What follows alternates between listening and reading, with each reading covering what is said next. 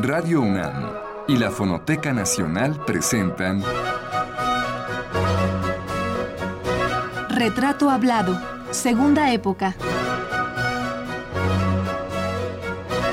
Una serie a cargo de Elvira García.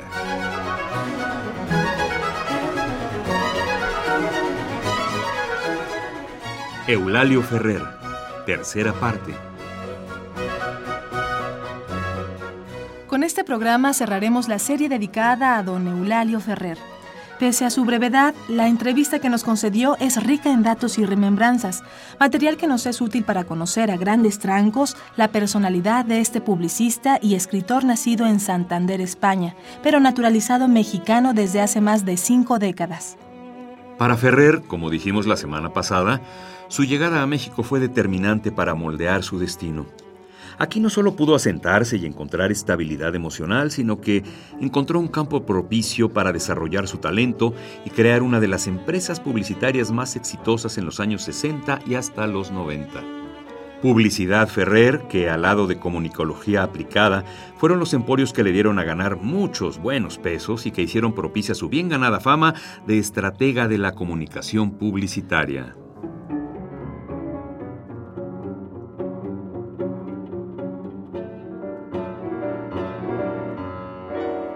Esas dos agencias hoy están en manos de sus hijos, quienes continúan la tarea iniciada por el padre, pese a que los cánones de la publicidad han cambiado, como también nos lo explicó el entrevistado la semana pasada, avisorando que esa crisis iba a llegar y teniendo en cuenta que para nuestro entrevistado la publicidad era un fin y no un medio, en 1999 se alejó de ella para concentrarse plenamente en los que fueron siempre sus más profundos intereses intelectuales, el estudio de la filosofía y la escritura. La publicidad ha sido para usted un, medio, no un fin en sí mismo. Así es. Es decir, usted respeta lo que la publicidad le ha dado, respeta la publicidad y la comunicación, pero no se ha quedado ahí, no, se quiso quedar ahí. No, porque ese era un medio. Yo soy una persona que tiene una vocación intelectual, tanto que eh, los antecedentes míos todos están orientados a, hacer, a estudiar filosofía y cuando me liberé... Aquello que quiso desde muy jovencito ser, ¿no? Sí, cuando me liberé de la publicidad y que supe todo lo que había que saber y, la, y, avisoraba la crisis en que iba a entrar y me interné en comunicología, pues ya cumplí eh, una etapa, sobre todo en comunicología, donde trabajando con intelectuales de alto nivel, pues eh, aprendí también eh, muchas cosas especializadas. Desde entonces soy autor de 40 libros. Sí, sí.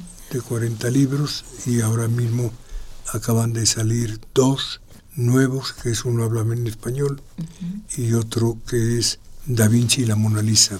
Sí. Pero bueno, 42. Pero antes de eso usted acaba de decir, me liberé de la publicidad. Claro, me liberé. Era un medio. Claro, era un medio. Entonces, no, un medio no era un fin. Claro, pues sí. Entonces, eso es lo que implica la frase. Me liberé de un medio que había aceptado eh, eh, para obtener un fin que era independencia económica. Claro.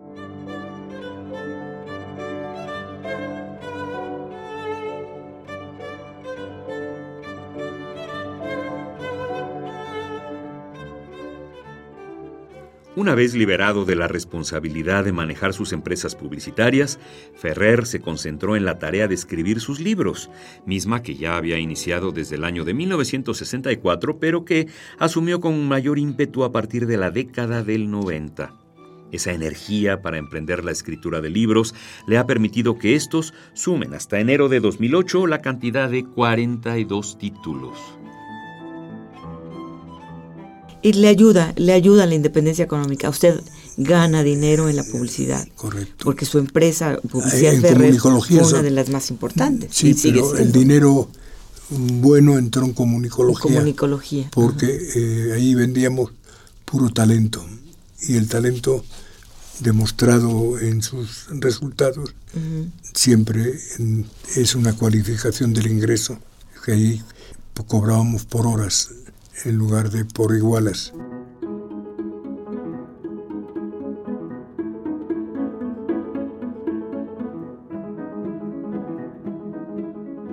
Muchas personas han escrito acerca de la inagotable pluma de don Eulalio Ferrer, Aquí reproduciremos un fragmento del estudio hecho por el analista literario Benjamín Valdivia, quien en su libro Senderos de un publicista, Diálogos con la obra de Eulalio Ferrer, hace el seguimiento que le ha dado don Eulalio como escritor.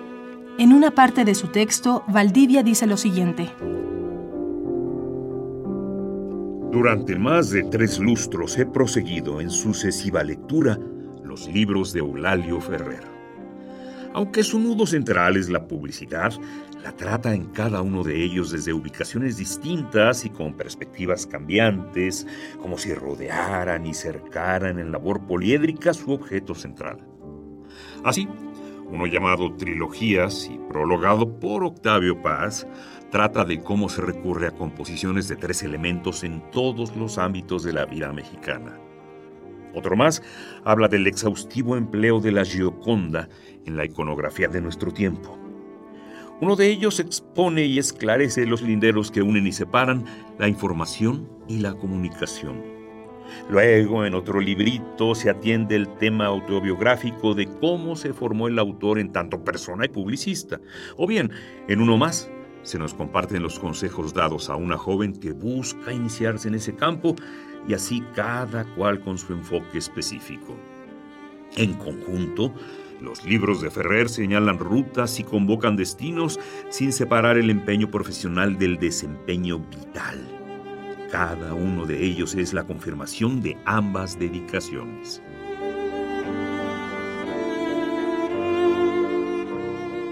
Y agrega el autor de este análisis. Con más de medio siglo en la dinámica de la publicidad, Eulalio Ferrer es un hombre que sabe de lo que habla y sabe decirlo bien. Cual pocos en el mundo, es simultáneamente académico de la lengua y empresario de la comunicación publicitaria. También es el mayor impulsor de los asuntos cervantinos, no solo por sus condiciones biográficas, sino por un bien entendido rasgo de identidad hispánica y por una gran visión acerca del funcionamiento de los arquetipos como aglutinadores de los pueblos. ¿Y el dinero para qué le ha servido? Me ha servido para vivir bien, para tener una biblioteca como la que yo había soñado de niño y luego pues eh, como he estado formado en los ideales de la solidaridad, me hice una pregunta, ¿qué haría yo por México en función de gratitud por la hospitalidad que ha brindado el exilio español? Y entonces eh, yo ya había comprado alguna pieza de Don Quijote como ornamento de casa porque fue el libro que leí en los campos de concentración. Fue su compañía, ¿verdad? Sí, fue mi cabecera porque lo tenía dentro de un macuto, como se llamaban allí, a las mochilas. A mochilas.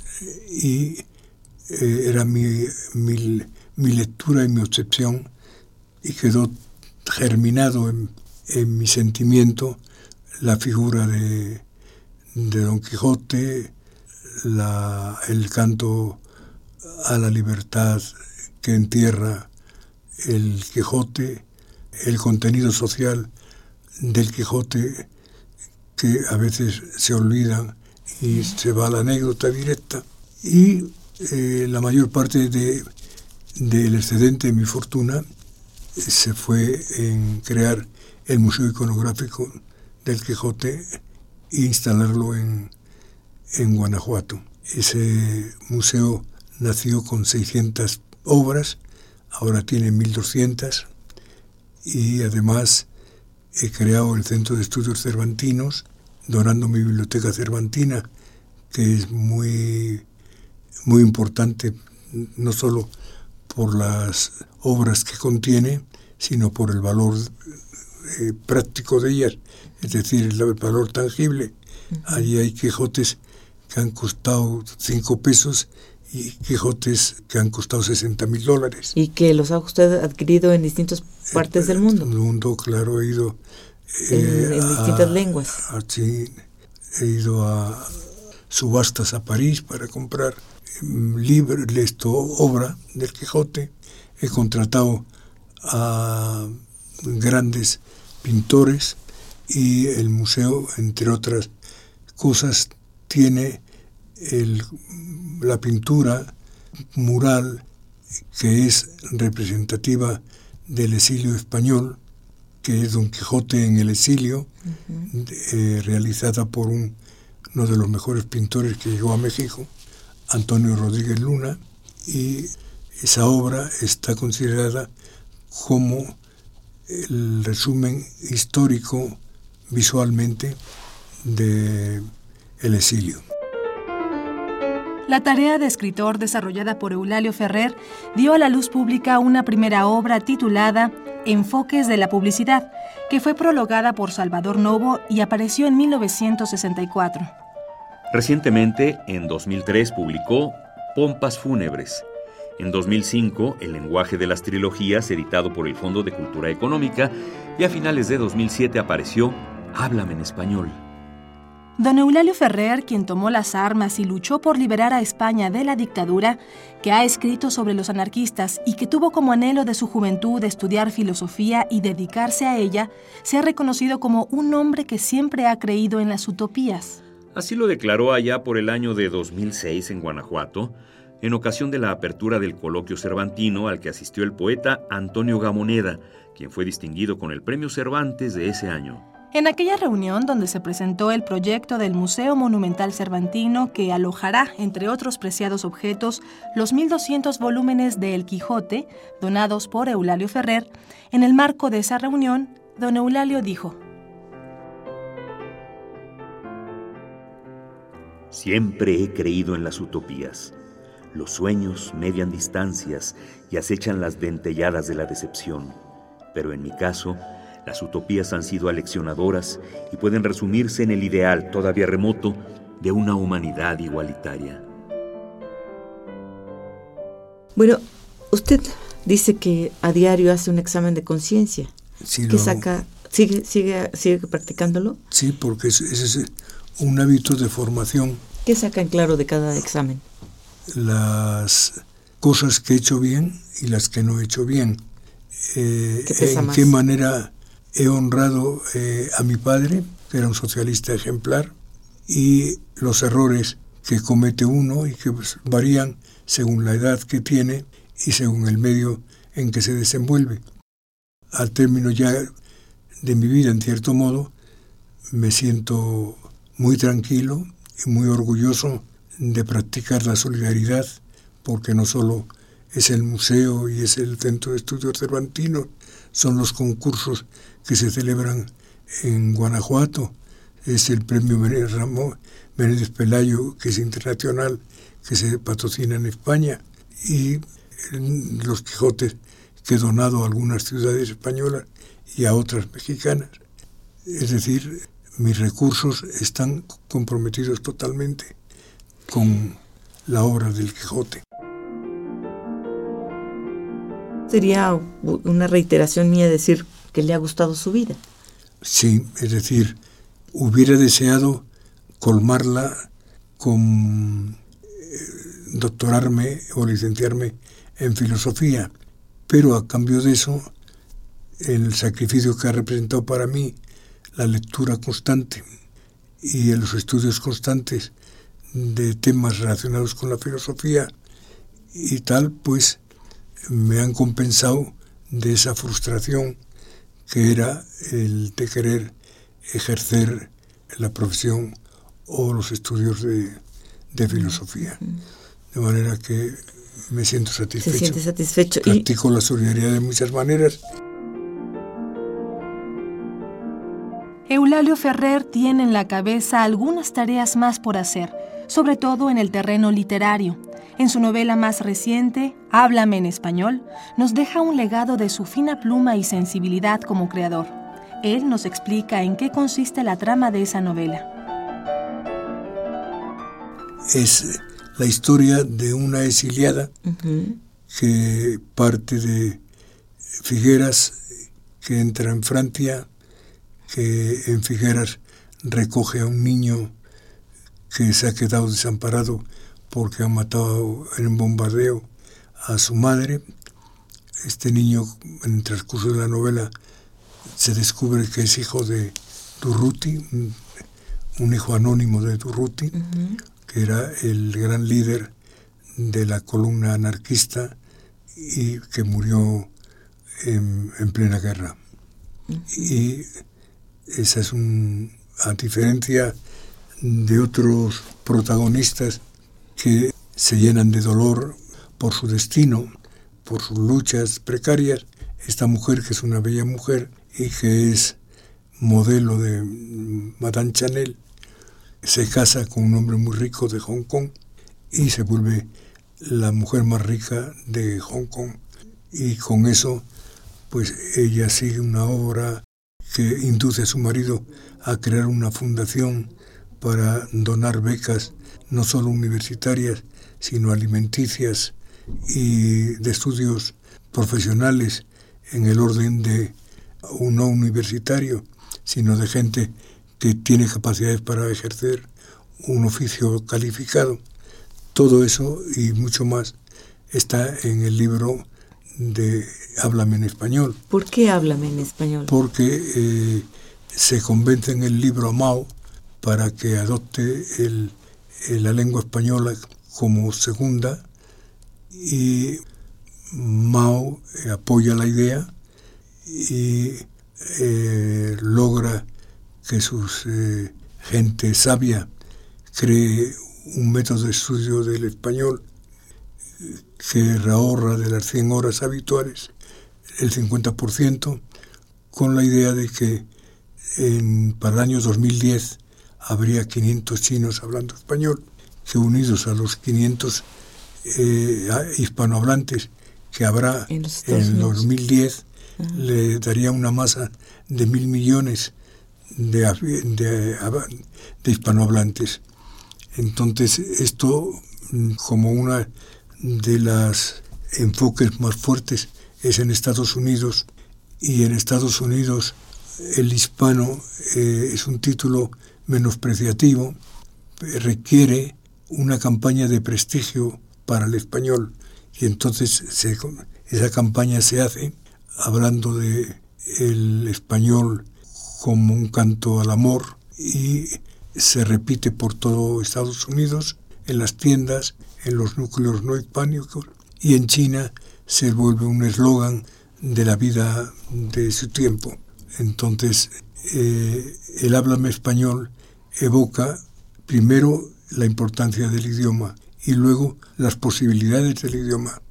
Los que habían vaticinado que el español se agotaría en el año 20, en el siglo XX, pues se han llevado la sorpresa de que en el siglo XXI será la segunda lengua del mundo eh, después del chino, pero por encima de la inglesa y todo eso encierra también disquisiciones de tipo ideológico que tienen que ver con el matiz que se da a la campaña, con la intervención del hijo ya como profesor de Harvard y, y de una serie de actos que giran sobre el español. De Háblame en español novela con una urdimbre alegórica sobre el exilio español, reproducimos para ustedes un pasaje, justo es en el cual el narrador describe a Mao Zedong, quien recibe a Ita, la protagonista de esa novela, la catalana republicana que, casada con un millonario chino, vive en Hong Kong.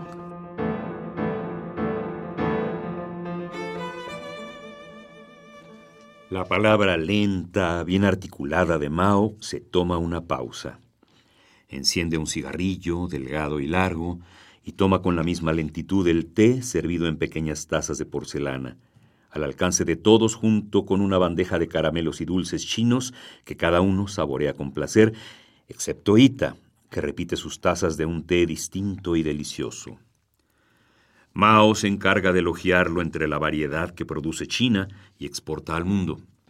Sus dos secretarias y traductoras solo tienen ojos para las miradas de Mao, como si fuera un lenguaje secreto y casi hipnótico. Mao, con esa confianza y seguridad en sí mismo que da el poder y sus reflejos míticos, prosigue. Sí, tenemos muchos problemas, pero nos espera un futuro reparador tanto en lo interno como en lo externo, firme nuestra fe en el comunismo. No es lo mismo todo para unos pocos que todo para muchos. Algún pensador europeo ha proclamado antes que yo que los pueblos que no recuerdan su historia están destinados a repetirla.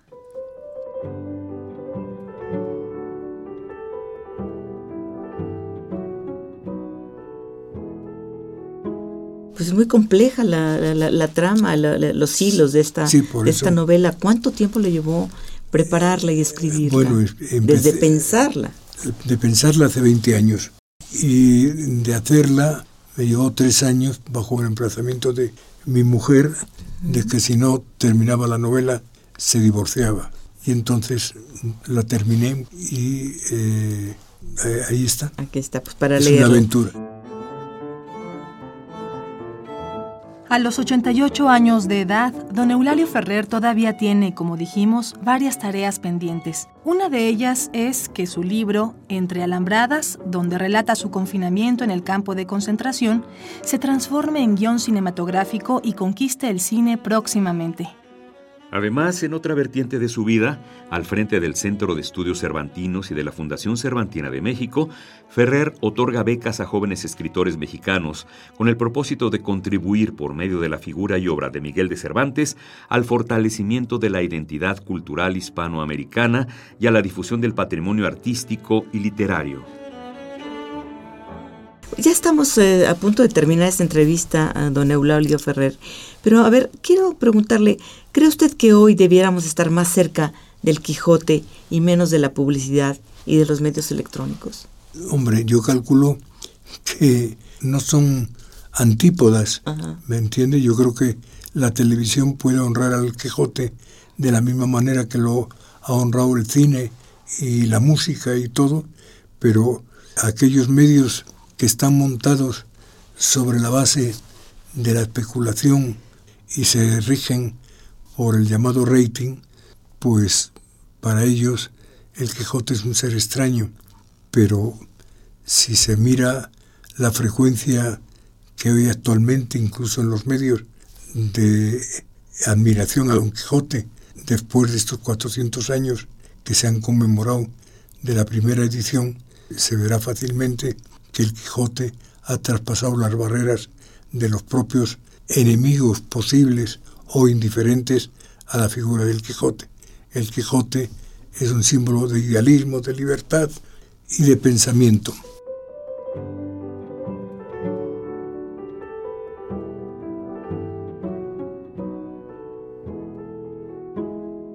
No queremos cerrar esta serie sin antes mencionar algunos de los reconocimientos y logros a lo largo de esa intensa vida. Por ejemplo, hay que decir que el señor Ferrer ha sido patrocinador del premio de novela Ateneo de Santander, así como del internacional Menéndez Pelayo. Es miembro de número de la Academia Mexicana de Lengua y miembro correspondiente de la Real Española y de la Norteamericana de la Lengua Española. Participa en la Sociedad Mexicana de Estadística es miembro de la Fundación de la Universidad Nacional Autónoma de México, así como del patronato de la Biblioteca México. Por igual, pertenece al patronato del Instituto Cervantes de España e integra el patronato Pro Real Academia Española. Además, ha recibido el doctorado honoris causa de la Universidad Complutense de Madrid y de la Universidad de Cantabria. También se le ha otorgado el Premio Internacional de las Relaciones Humanas de París en 1974, el Premio Internacional de la Publicidad en Ginebra en 1980 y los mexicanos lo han distinguido como hijo predilecto de Guanajuato, de Coatzacoalcos y de Oaxaca. Como vemos, la rica y diversa vida de don Eulalio daría para muchas horas radiofónicas.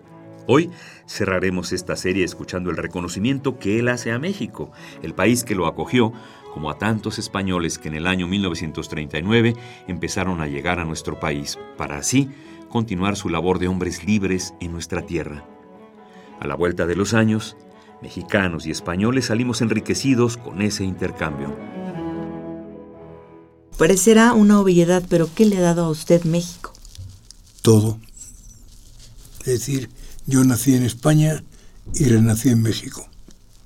De manera que aquí he renacido, todo lo que soy se lo debo a México y en mi origen a mi padre y a un profesor laico que tuve, con donde hice la, la secundaria. ¿Se naturalizó usted mexicano? Siempre. Eh, desde, ¿Desde que ¿Desde el año 49. Ah, pues bueno, llegandito casi. ¿Cómo quiere usted, la última pregunta, cómo quiere usted que lo recuerde México y los mexicanos? Como un español que nunca dejó de serlo y amó entrañablemente a México compartiendo esas dos patrias en una, la patria del idioma y la patria de la afinidad. Desde el punto de vista mío, yo me siento tan mexicano como español y diría que como el hombre mm, se hace según el medio en que vive, yo soy ya más mexicano que español. Pues muchas gracias, don Eulalio. Y felicidades.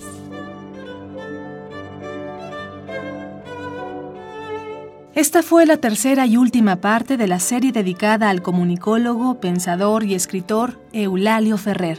Gracias por su atención. Participamos en este programa en la grabación Miguel Ángel Ferrini, montaje de Miguel Ángel Mendoza, en la producción Isela Villela y en las voces María Sandoval y Juan Stack.